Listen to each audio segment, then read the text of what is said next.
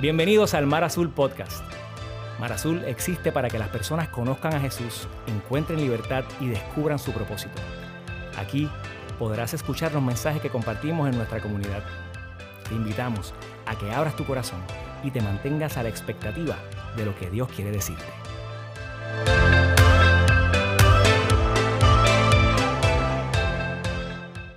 Dar un high five al que está a tu lado, dile que bueno que estás aquí. Mírate a la persona que está detrás de ti, dile, I'm so glad you're here.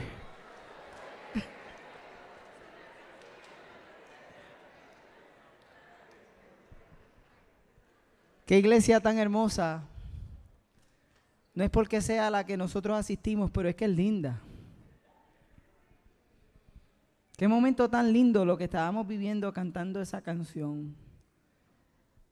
Hay algunos que no creen que el amor de Dios los está persiguiendo, pero hoy van a escuchar otra cosa. Y hoy su corazón va a ser sorprendido por el amor de Dios. No importa cuántos años tengas, si es la primera vez que nos visitas. Dios quiere que tú sepas cuánto te ama. Y qué bonito es poder ver algunos rostros que hace dos años no veíamos. Algunos los podemos ver por primera vez sin mascarilla. Nuestra postura en Mar Azul es muy sencilla. En ninguno de nuestros ambientes eh, va a ser obligatorio el uso de mascarilla. Y la verdad es que a veces eh, no hay nada como una sonrisa. No tenemos problema con el que desee tenerla, no tenemos problema con el que no desee tenerla. Pero si tienes mascarilla o no, mírate al que está a tu lado y sonríele. Y si tienes mascarilla, sonríele con los ojos, así. Tienes que.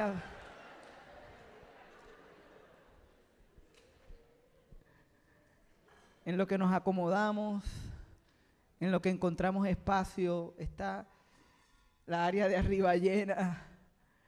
Estamos buscando espacio. Si todavía hay espacio a tu lado, si hay uno, levanta tu mano ahí donde tú estás para que alguien, ¿verdad?, sepa que todavía hay espacio. Ok. Para aquellos que están afuera, si desean, hay espacio adentro todavía. Wow. Nosotros decimos que la, la iglesia no son los edificios, son las personas. Y que lo que sucede el domingo no es nuestra iglesia, que lo que sucede el domingo es que la iglesia, que somos nosotros las personas, nos reunimos para celebrar lo que Dios está haciendo en nosotros que somos la iglesia a través de la semana, en nuestros trabajos, en nuestras familias, y, ver cada vez historias de transformación, historias de esperanza. No podía darle, terminar de darle gracias a Dios cuando veía a Herbert hoy tocar eh, por primera vez entre nosotros, tú sabes, este, qué lindo Herbert. La semana pasada su esposa Shirley cantó entre nosotros por primera vez. Herbert y Shirley son parte del equipo de lanzamiento del Campus Norte y son eh, quienes van a estar dirigiendo el worship a, este momento de, las canciones y lo que nosotros le llamamos el worship. Dije una palabra cristiana, pero alguien que nos visita por primera vez y no sabe lo que es worship, déjeme decirle, worship, eh, cuando se dice usualmente en la iglesia, se refiere a ese momento en el que cantamos juntos, pero worship es adoración y para nosotros es toda nuestra vida, no solamente unas canciones. Pero qué lindo, qué lindo sonaba hoy. Qué hermoso, men, tenerte entre... Mario está ahí, este, Mario está contento de que tú estés entre nosotros. Sabes que Mario... Yo creo que ya nos hemos acomodado. Creo que estamos listos para escuchar entonces la continuación de esta serie, Descanso y Deleite. Esta es la serie que tan solo leyendo el título hay algo que ocurre en tu alma. Y tú sabes que esto es sagrado. Tú sabes que le hace falta a tu vida el descanso y el deleite. Pero quizás igual que yo en un momento de mi vida no sabía cómo encontrarlo. Y por eso, cada cierto tiempo aquí en Mar Azul dedicamos una serie de mensajes a esta enseñanza. Que está basada en Mateo 11, 28, cuando Jesús dice lo siguiente. Vengan a mí todos ustedes que están cansados y agobiados, y yo les daré descanso. Esta es la promesa de descanso de nuestro Salvador y Maestro Jesús. Carguen con mi yugo y aprendan de mí, pues yo soy apacible y humilde de corazón y encontrarán descanso para su alma. Yo sé lo que es tener una alma inquieta. Y sé lo que es experimentar que Jesús te dé ese descanso. Y hoy algunos de ustedes están aquí porque están siendo invitados por el mismo Dios a escuchar que Él tiene descanso, no solo físico, sino para tu alma. Hoy.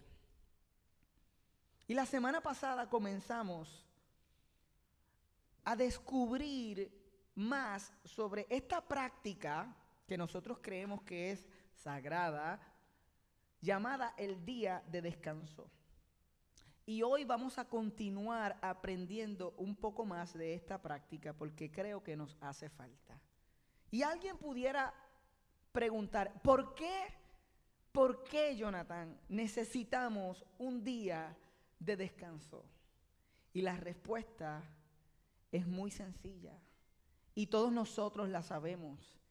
Y es porque estamos viviendo muy deprisa. Todos nosotros, simplemente porque estemos vivos en el 2022, estamos viviendo muy deprisa. Miren, un estudio estimó y reveló que el usuario promedio de iPhone, puede ser Android, no se moleste nadie, toca la pantalla del celular 2617 veces al día. 2617 veces tocamos la pantalla del celular. Eso es sin contar todo lo demás que hacemos en el día. ¿Ustedes saben cuánto es eso a la semana? 18.319 ocasiones a la semana nosotros interactuamos y tocamos la pantalla de nuestro celular. Eso nada más hace necesario que entendamos que estamos viviendo demasiado a prisa. Esta semana, Cristina y yo tuvimos la oportunidad de hablar con unos amigos. Era una pareja y esta mujer nos decía, ay, yo no puedo estar tranquila. Yo necesito bullicio, bullicio siempre a mi alrededor. Party, party, yo necesito estar. Y yo entiendo esa expresión, pero cuando Cristina y yo hablamos de el tema sin juzgar a la persona porque hemos estado en esa posición, nos preguntábamos, ¿no será que que ella está tratando de llenar su vida de actividad porque le aterroriza bajar el paso para poder ver de frente el dolor que está, que está tratando de ocultar. ¿No será que nosotros llenamos nuestras vidas con actividad y queremos ir a lo próximo y no podemos terminar algo y ya estamos pensando en lo próximo que vamos a hacer porque no queremos, nos aterroriza detenernos, porque sabemos que si nos detenemos vamos a poder observar lo que no queremos observar. Y yo creo que esto fue lo que ocurrió en la pandemia, lo he dicho otras veces, yo creo que la pandemia no causó algo, sino que nos hizo desacelerar al punto de que pudimos observar entonces lo que estaba ocurriendo en nuestro corazón. Saben, existe lo que se conoce como la enfermedad de la prisa. Eh, unos cardiólogos, Major Friedman y Ray Roseman, para que ustedes sepan que yo leí y me preparé para este mensaje, inventaron el término, ellos inventaron este término enfermedad de la prisa, después de notar que muchos de sus pacientes sufrían de un sentimiento de urgencia todo el tiempo. Y aunque no está catalogado como una enfermedad independiente todavía, ellos la definieron como, miren esto, un patrón de comportamiento caracterizado por una lucha continua y un intento incesante de lograr hacer más y más cosas cada vez en menos tiempo. Esta es la enfermedad de la prisa, que tú quieres hacer cada vez más cosas en menos tiempo. Y algunos dicen, ay Jonathan, yo tengo la enfermedad de la prisa. Ruth Harley Barton, una autora, publicó un ensayo titulado 10 señales de que vas muy rápido. Yo no voy a compartir 10, solamente 4, para ver si tú te encuentras aquí y dices, wow, quizás yo tengo la enfermedad de la prisa. Número uno, reaccionas demasiado rápido y siempre a la defensiva. ¿Será esa tu situación? reaccionas demasiado rápido y siempre estás a la defensiva. Alguien viene a hablarte y desde que te, antes de que te hable ya tú estás ready con lo que vas a contestar, lo que vas a decir. ¿Qué tal esta? La segunda. Estás cansado, pero no logras descansar.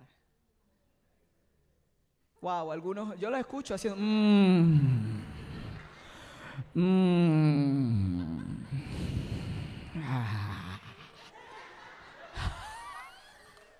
Es como, wow. Todos sabemos lo que es eso. Estamos cansados, bien cansados, pero no logramos descansar. ¿Qué tal está? No puedes apagar tu mente y dejar de trabajar. Saliste del trabajo, pero nunca saliste. Todo el tiempo estás pensando en lo que tienes que hacer o lo que no hiciste hoy y se te quedó para hacerlo mañana no puedes apagar tu mente. Tú dices, voy a ver algo.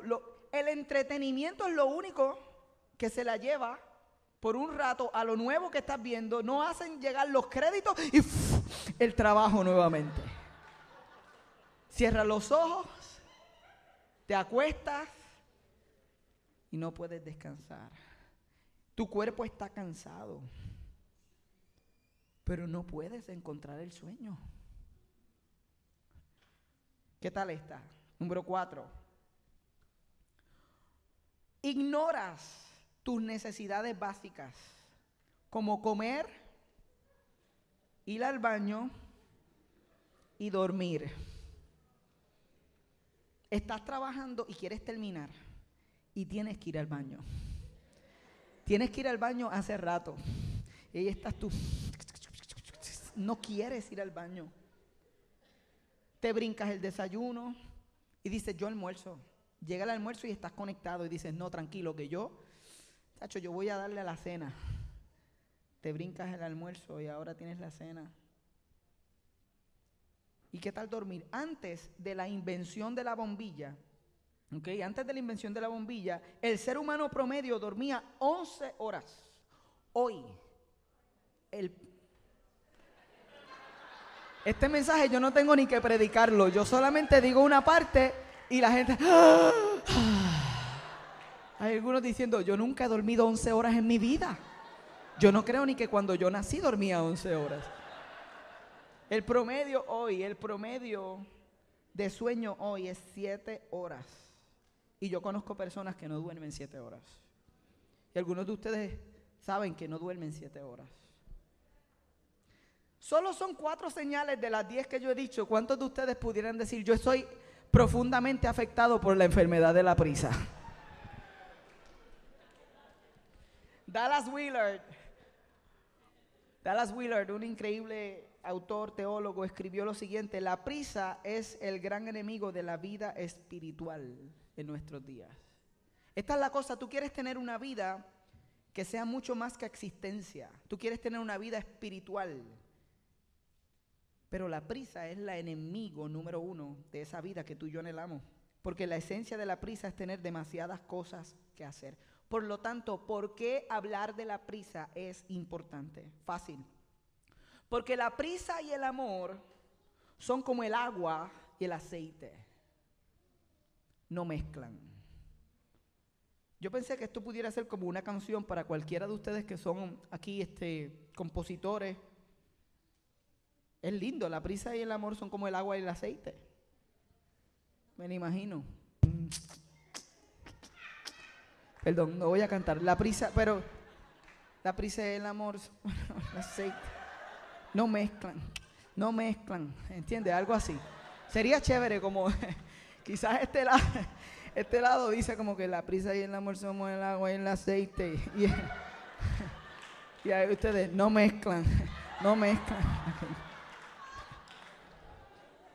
No va a salir, no va a salir. Es muy compleja. La lírica tengo que mejorarla.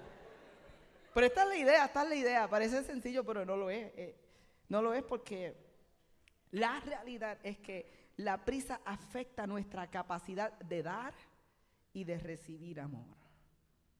No mezcla este asunto de amar a alguien con prisa. El amor es lento. Así se llama la canción. Ese es el título de la canción. Gracias Señor que hoy me estás inspirando una canción en medio del mensaje. El amor es lento. Hubo un teólogo japonés llamado Kosuke Koyama que escribió en su libro El Dios de tres millas por hora. ¿Saben por qué le puso ese título? Porque aparentemente esa es la velocidad promedio de alguien caminando. Así que él, cuando él escribe esto, él quiere, este teólogo está reflexionando y dice, Dios camina. Esta es la velocidad de Dios. Y, él escribe lo siguiente, Dios camina despacio porque es amor. Si no fuera amor, habría ido mucho más rápido. El amor tiene su velocidad. Es una velocidad interior, una velocidad espiritual, es un tipo de velocidad diferente de la velocidad tecnológica a la que estamos acostumbrados. Algunos de ustedes quieren tomarle una foto a eso y yo quiero que se la tomen. No puedo dar este mensaje con prisa, porque el amor es lento.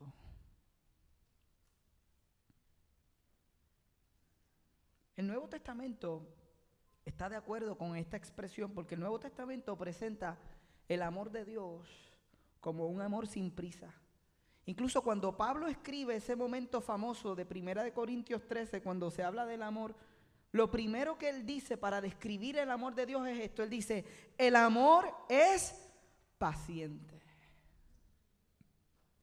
Quiere decir que el amor de Dios tiene todo el tiempo del mundo, no anda con prisa, no está siempre ocupado. El amor camina lento. Walter Adams, predicador, dijo, caminar con Jesús es caminar con un paso desacelerado. Y yo lo veo. Cuando tú ves los evangelios y ves las historias de Jesús, tú ves que Jesús camina despacio. Incluso él va a levantar o va a casa de la hija de Jairo, y en el camino hay un montón de gente que lo está tocando. De momento una mujer lo toca con fe y él se detiene. Yo me imagino a Jairo, pero vamos para casa, la nena. Y Jesús para. Jesús caminaba lento.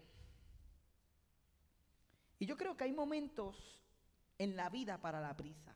O sea, no piensen que yo tengo esto cuadrado y que yo nunca en mi vida tengo prisa, que los nenes siempre se levantan temprano Específicamente hay días donde la prisa es puesta a prueba y el amor ni se diga. Yo creo que hay momentos para la prisa. Es, parte de la vida. Lo que no está bien es vivir en un estado continuo de prisa. Yo me pregunto si Jesús le diría a nuestra generación lo mismo que le dijo a Marta cuando le dijo, Marta, Marta, Afanada y turbada estás con muchas cosas, pero solo una cosa es necesaria. Yo me pregunto si él nos diría, Jerry, Jerry, afanada y turbada estás con muchas cosas. Cristina, Cristina. Fabiola, Fabiola. Mili, Mili. Melvin, Melvin.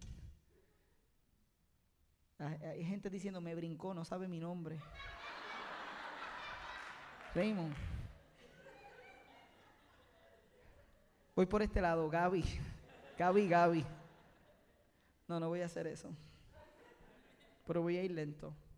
Yo creo que él nos diría, Jonathan, Jonathan, como me ha dicho a mí, turbado y afanado estás por muchas cosas. Pero una sola cosa es necesaria. Jesús le estaba diciendo a Marta, Marta, desacelera, baja el paso.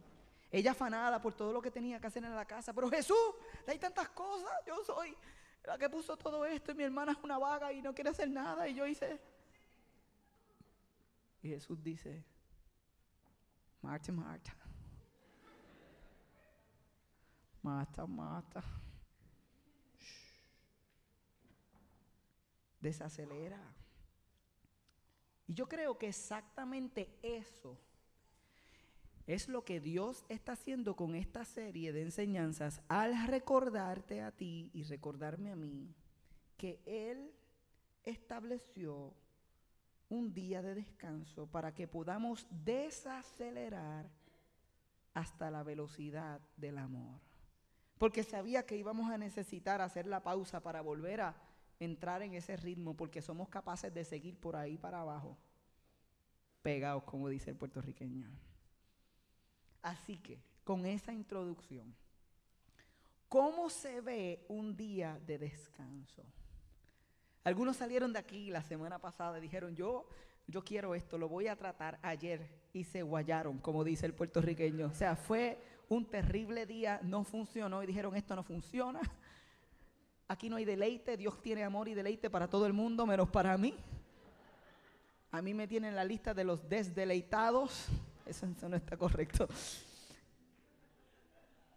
¿Cómo se ve un día de descanso?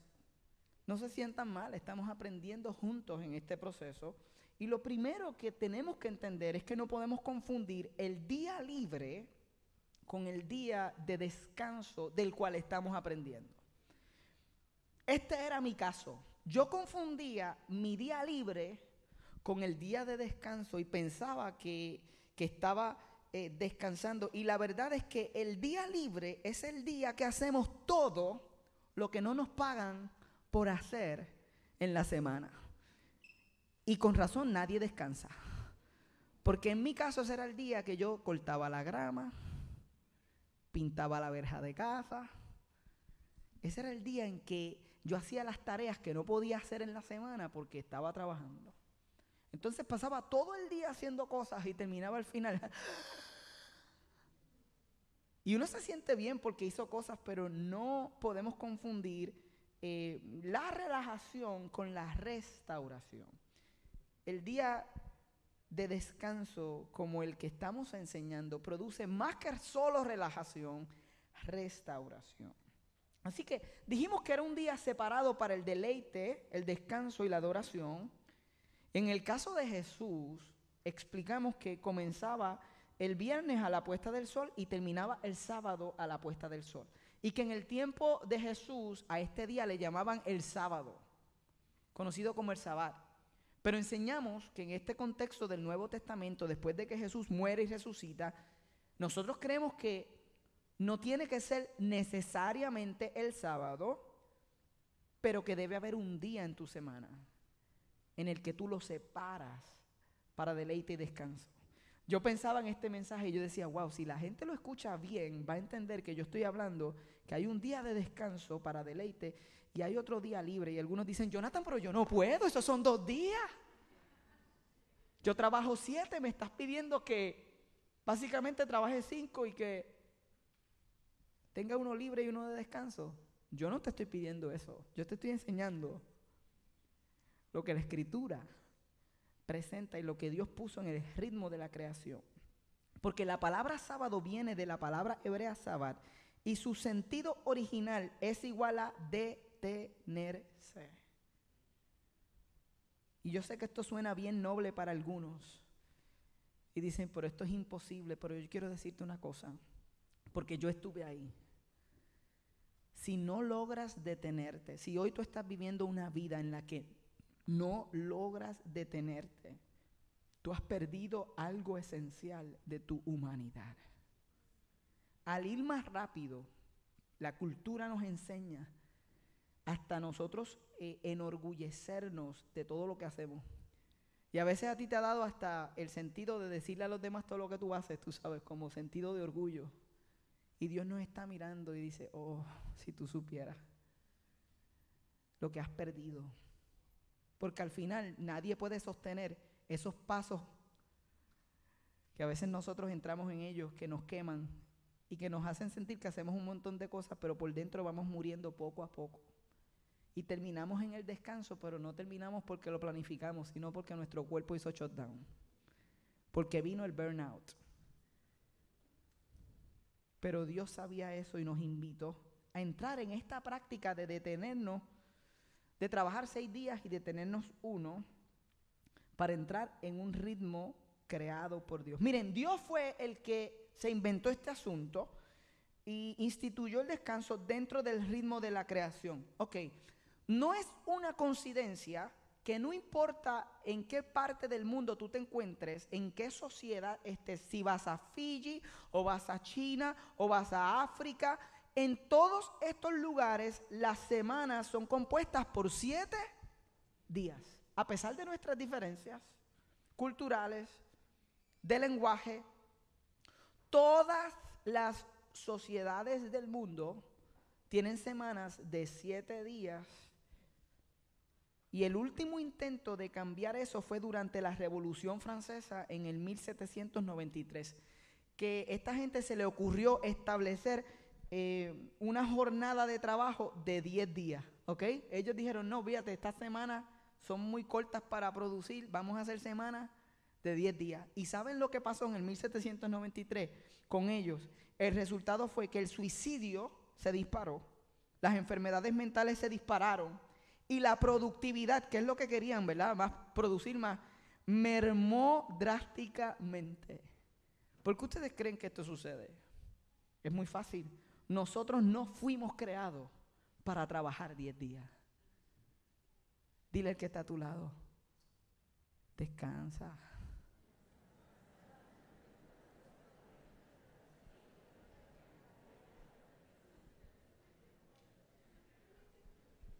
Es fácil. Nosotros no fuimos creados para trabajar 10 días. Wayne Mueller, un autor hermoso en este tema, yo les traigo los autores porque si ustedes quieren buscarlo y leerlo sería lo mejor, que ustedes lleguen a sus propias conclusiones sobre este tema en el que yo he estado meditando durante los últimos cuatro años. Y ustedes saben, aquellos que conocen que yo llegué a este tema porque me encontré en un burnout. yo estoy hablando del otro lado de esta experiencia porque no quiero que tú tengas que pasar por eso. Wayne Mueller escribe lo siguiente, en el aljetreo incesante de la vida moderna, hemos perdido el ritmo entre el trabajo y el descanso. Toda vida requiere un ritmo de descanso. Hay un ritmo en nuestra actividad al despertar y la necesidad del cuerpo al dormir. Hay un ritmo en la forma en que el día se disuelve en la noche y la noche en la mañana. Hay un ritmo a medida que el crecimiento activo de la primavera y el verano se calma por la latencia necesaria del otoño y el invierno. Hay un ritmo en la marea. Esta la entendemos bien brutal en Puerto Rico. Hay un ritmo en la marea, una conversación profunda y eterna entre la tierra y el gran mar. En nuestros cuerpos, el corazón descansa perceptiblemente después de cada latido que da vida. Los pulmones descansan entre la exhalación y la inhalación. Y Wayne dice, y hemos perdido este ritmo esencial. Y de eso se trata esta serie de mensajes. ¿Cómo se ve este día? Número uno, un día en el que nos detenemos. Esta es la palabra. Tienes que detenerte. Y nos detenemos para que Para no trabajar. Para no trabajar. Nos detenemos a observar y a disfrutar el fruto de nuestro trabajo esa semana. Es como cuando Dios se detuvo luego del sexto día a haberlo creado. Es como esta semana que me tocó nuevamente pintar los adoquines de la marquesina. Y yo pasé un buen tiempito pintando los adoquines de la marquesina. Y ayer, que era sábado, yo sabía que todavía me quedaba un cantito que no había pintado. Pero yo dije, no, espérate. Hoy no es el día para pintar ese cantito. Hoy es el día para mirarlo de lejos así. Y decir qué bien te está quedando. Qué lindo se ven esos adoquines. Es disfrutar lo que creaste, lo que hiciste, lo que trabajaste. O sea, no es que no pienses en el trabajo, es que pienses en el trabajo que hiciste. Que te des cuenta de que hiciste trabajo. De que pudiste trabajar. De que verdaderamente creaste con tus manos y con tu sudor. Pero al mirarlo, da gracias por la oportunidad. Pero ese día es para no trabajar. Nos detenemos para recordarnos a nosotros mismos que existe solo un Dios y que no somos nosotros. Esto es un acto de confianza en Dios y en que Él va a bendecir la obra de nuestras manos cuando confiemos en Él. Algunos me dicen, John, pero, ok, pero, ¿sabe? Yo puedo hacer algo, no puedo hacer nada. Primero, habla con Dios. Yo soy un aprendiz de este proceso. Descubre lo que Él quiere que tú disfrutes en el día de descanso. Mira, la gente dice, John, pero pero explícame mejor eso de dejar de trabajar. Yo te lo voy a explicar de esta forma. Es mi, es mi definición. No la busques en Wikipedia. Está bien. Dejar de trabajar. Es igual. Hacer las cosas que deseas hacer. Y que te producen deleite y gratitud el poder hacerlas. O sea, no es que no hagas nada. Es todo lo contrario. Es que un día de descanso es el día en el que descansamos de las cosas que tenemos que hacer para hacer las cosas que queremos hacer, para hacer las cosas que deseamos hacer. Es bien fácil, no es complejo, no es ritualístico. Tú sabes lo que es trabajo. Es más, tú sabes cuando te estás engañando a ti mismo diciendo, no, esto es disfrute. Pero estás trabajando. Y no estás confiando y estás trabajando porque dices, es que si no lo hago ahora se me va a ir este cliente. Por lo tanto, esas son las cosas que tienes que mirar y que en mi caso han sido parte del diálogo junto a Cristina, porque nosotros queremos estar seguros de que, aunque existe una gran oportunidad de hacer un ingreso, si no se puede hacer otro día de la semana o hay un trabajo y, quieren que sea el día que nosotros hemos establecido como el día de descanso, nosotros simplemente no podemos hacerlo. Si no se puede otro día, pues no es para nosotros. Porque yo tengo que detenerme y estar claro que hay un Dios y no soy yo. Y es un proceso de aprendizaje. Así que este día tú haces las cosas que quieres hacer. ¿Qué te gusta hacer? ¿Qué amas hacer? ¿Qué harías aunque nunca te pagaran un centavo por hacerlo? Y algunos dicen, Jonathan, y lo sé porque he hablado con algunos, es que yo amo mi trabajo. Ok, ¿qué otra cosa adicional a tu trabajo tú harías por 24 horas sin interrupción? Esta pregunta es difícil. La, hablábamos estos días. ¿Qué tú harías por, por 24 horas que, que te causaría deleite? La mayoría de las personas no saben qué contestar. Porque deleite es una palabra muy compleja. No estamos acostumbrados a vivirla, no, no estamos acostumbrados a experimentarla. Una hora de deleite es como que mucho. Una de, deleite es como foráneo. Ah, nosotros cogemos un cantito de deleite y es como, ah, caminamos nuevos, estoy restaurado, ya tuve mi día de descanso en una hora. Gracias Señor.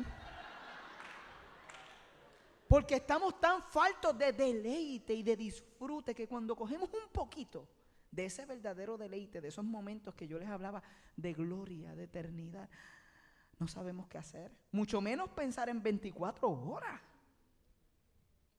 Pero Dios te está invitando entrar un día entero en deleite. Ese día que puedas dormir más. Es más, déjame, déjame ministrar, bendecir tu corazón profundamente. Este es el momento en el que tú, aunque no te sientas, tú levantas las manos de tu corazón, ¿ok? Este es un día para dormir más. Y que no te... ¡Ey, espérate! No solo los líderes de la iglesia pueden recibir esto, todos los tenemos que recibir. ¿Sabe? Sí, porque hay personas que escuchan esto de dormir y rápido piensan que es que van a pensar que yo soy un, un vago o una vaga, porque hemos olvidado, no conocemos el, el placer nacido del amor sin esfuerzo. No lo conocemos. Yo, yo no puedo dejarle saber a la gente que me levanto un poco más tarde. Yo soy Mrs. Productividad. Yo soy Mr. Productividad. Yo, chacho, lo mío es go getter. Vamos por más todo el tiempo. Yeah, baby, come on. Yo no puedo dejarle saber a nadie que yo necesito dormir hasta las 12 por mi Madre Santa. Me hace falta. Pero no, tenemos que estar siempre, mira, activado, levántate, Juá, dale. Hazlo seis días.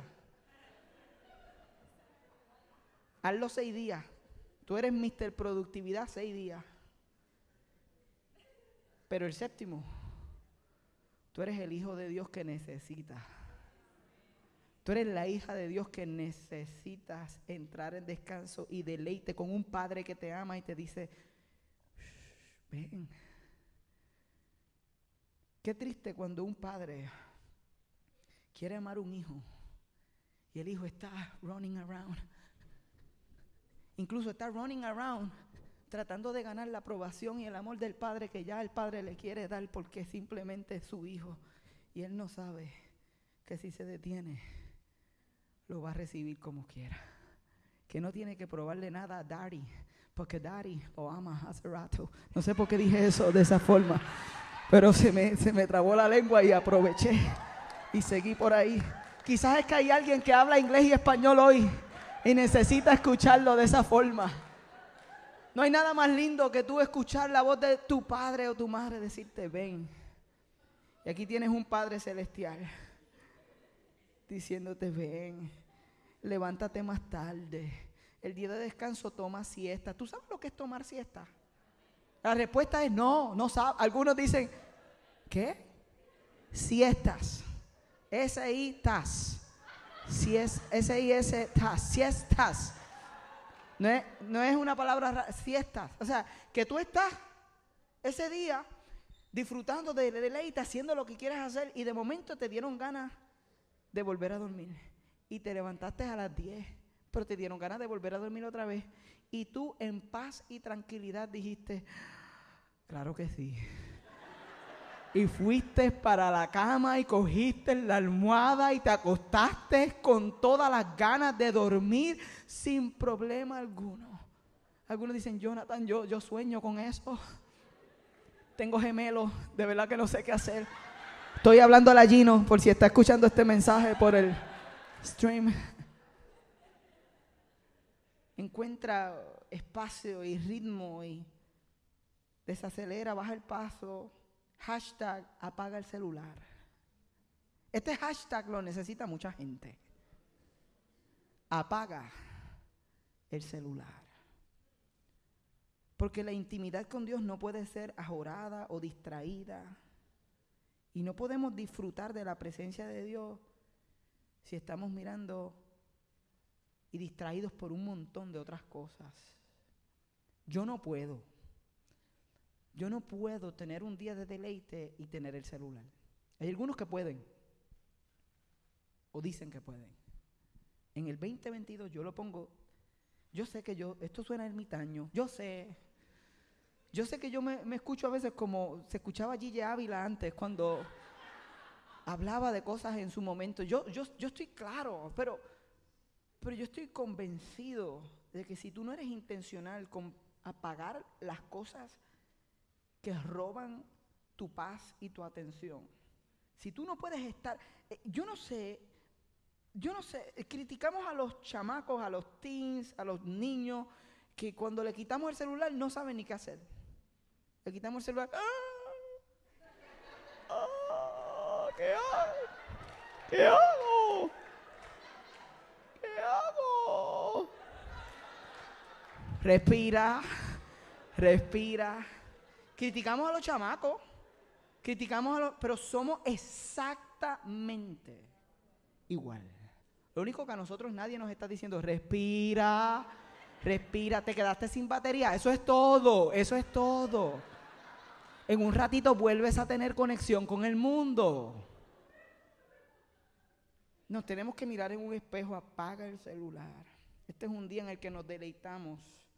Decíamos la semana pasada, nos dejamos asombrar por Dios para llenarnos de gratitud y la gratitud nos va a llevar a la adoración.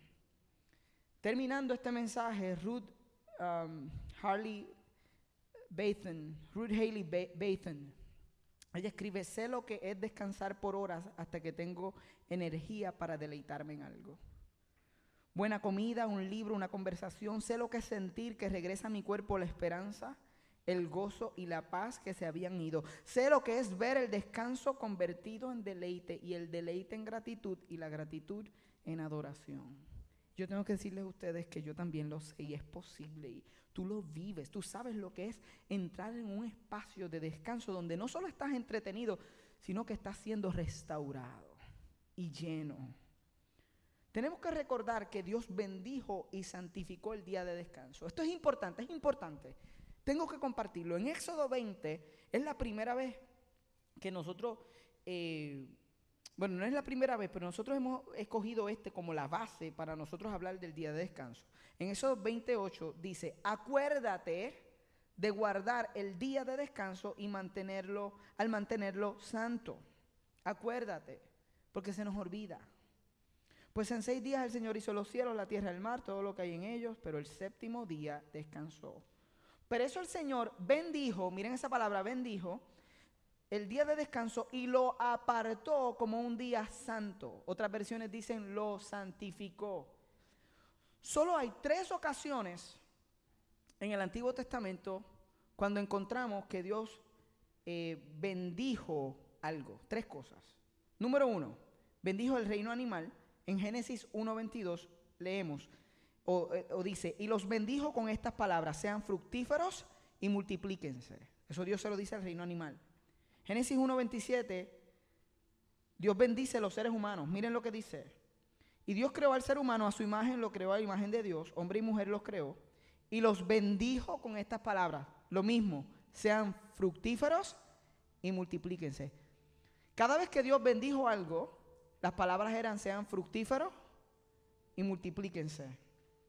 Y en Génesis 2, nosotros acabamos de leer que Dios bendijo el día de descanso. ¿Por qué? Porque el sábado o el día de descanso, no tiene que ser exactamente el sábado, el día de descanso, igual que el reino animal y los seres humanos, tiene la capacidad dada por Dios de dar vida. Le dijo a los animales, sean fructíferos y multiplíquense.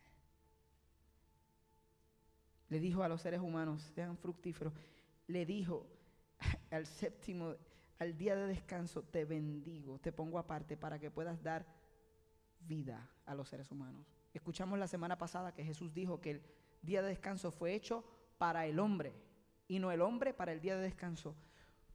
Es un regalo de Dios para que tú puedas recibir vida, para que tú puedas ganar vida. Lo santificó es interesante porque cuando Dios lo santificó, lo que hizo fue declarar sagrado un espacio de tiempo. Y esto es increíble para la cultura en la que se lee esto en Éxodo. Porque en aquel tiempo no era normal escuchar esto, que un Dios se podía encontrar en un espacio de tiempo. Para aquella cultura, para tú encontrarte con un Dios, tú tenías que ir a un lugar, a un monte santo a un espacio en particular. Tenías que hacer una travesía, un peregrinaje. Y aquí viene el Dios creador del universo y dice, no, no, para encontrarte conmigo, esto me gusta, para encontrarte conmigo no tienes que hacer un largo viaje. No tienes que ir a un lugar sagrado específico. Yo he separado un día y lo he bendito. En ese día Tú puedes entrar y encontrarte conmigo. Dios santificó un espacio de tiempo. Eso lo hizo más que nuestro Dios. Se votó ahí. Por eso tú no tienes que ir corriendo a un espacio. Tú vienes aquí los domingos, pero tú no dependes de este lugar para encontrarte con Dios. Porque Él bendijo un espacio de tiempo. Y al final, más que eso, Jesús dijo, vengan a mí todos ustedes que están cansados y agobiados, y yo les daré descanso. No tienes que esperar al día de descanso para encontrar descanso. Estamos hablando de esto porque es una práctica que nos da vida, pero déjame decirte una cosa. La forma en la que tú separas este día va a transformar la manera en la que vives los otros seis. Te lo aseguro. Te lo aseguro, te lo garantizo. La forma en la que tú entres en este espacio va a transformar la forma en la que vas a vivir los próximos seis días de tu semana. Porque lleno de amor y de deleite, tu capacidad para dar y recibir amor se restaura vacío de amor y de deleite, enchufado por ahí para abajo, creyéndote el productivo, vas a producir muchas cosas, pero poco amor. Vas a producir un montón de cosas, pero poco amor. El mandato es a recordarlo porque se nos olvida. Yo no sé ustedes, pero yo necesito escuchar este mensaje cada, cada cierto tiempo. Recordar que hay seis días en los que debemos trabajar. No siete. Tampoco dos. No te aproveche. Chacho, yo voy a Mar Azul porque esa gente no trabaja. Lo que hace es confiar en Dios y que Dios los bendiga. No, no, no, no, no, no, no. No, no, no, no, no. Déjate de cosas. Déjate de cuentos. Eso no es lo que estamos enseñando. Este es un día para recordar que la vida es dura, pero también es buena. Y este es el problema. Muchos de ustedes solo tienen presente que la vida es dura, porque están viviendo situaciones de dificultad, mucha más dificultad que las que yo estoy enfrentando hoy. Usualmente la persona que está a nuestro lado tiene situaciones más complejas que la de nosotros. Solamente preguntarle una vez basta para uno darse cuenta. Y yo pensaba que yo... Escúchame. Tenemos que recordarlo. Porque es cierto que la vida es dura, pero también es buena. Y cuando tú haces esta pausa y te detienes, tú empiezas a ver la bondad de Dios. En mi vida ha sido bueno. Y te das cuenta que Él te ha perseguido con su amor a pesar de lo que estás viviendo. Entonces puedes cantar que tú me persigues. No significa que todo está perfecto, pero te das cuenta de la bondad de Dios. Finalmente el separar este día va a construir tu identidad porque te va a recordar que tú no eres lo que haces, que tú no eres tus aciertos, tus éxitos, ni tus fracasos. Tú eres un hijo de Dios. Y si esa semana tú fracasaste en algo, ese día tu papá te va a recordar que tú no dependes de ese rol para obtener su amor, que Él te ama en medio del proceso y te va a amar la próxima semana cuando estés saliendo de Él. La gracia de Dios te va a, a cubrir. Te vas a recordar quién eres si te detienes, porque tú no eres lo que haces. ¿Qué tal si te pones de pie ahí conmigo y terminamos este mensaje todos juntos? Porque Jesús dijo, vengan a mí. Y hoy quizás no es tu día de descanso, pero hoy hay descanso para tu alma en una relación con Jesús. Y esto no es nada raro, pero es profundamente espiritual y real. Es que tú puedas reconocer a quién tienes que ir si estás agobiado. Y si tú estás hoy aquí agobiado, agobiada, cansado, cansada. ¿Cuál es la promesa de Jesús? Vengan a mí todos ustedes. Hay espacio para ti. Tú piensas que no hay espacio para ti. Tú piensas que no hay espacio en esta mesa. Que lo que has hecho es demasiado separado a Dios. Y Dios dice, no, no. Si no hay nada que pueda separarte de mi amor.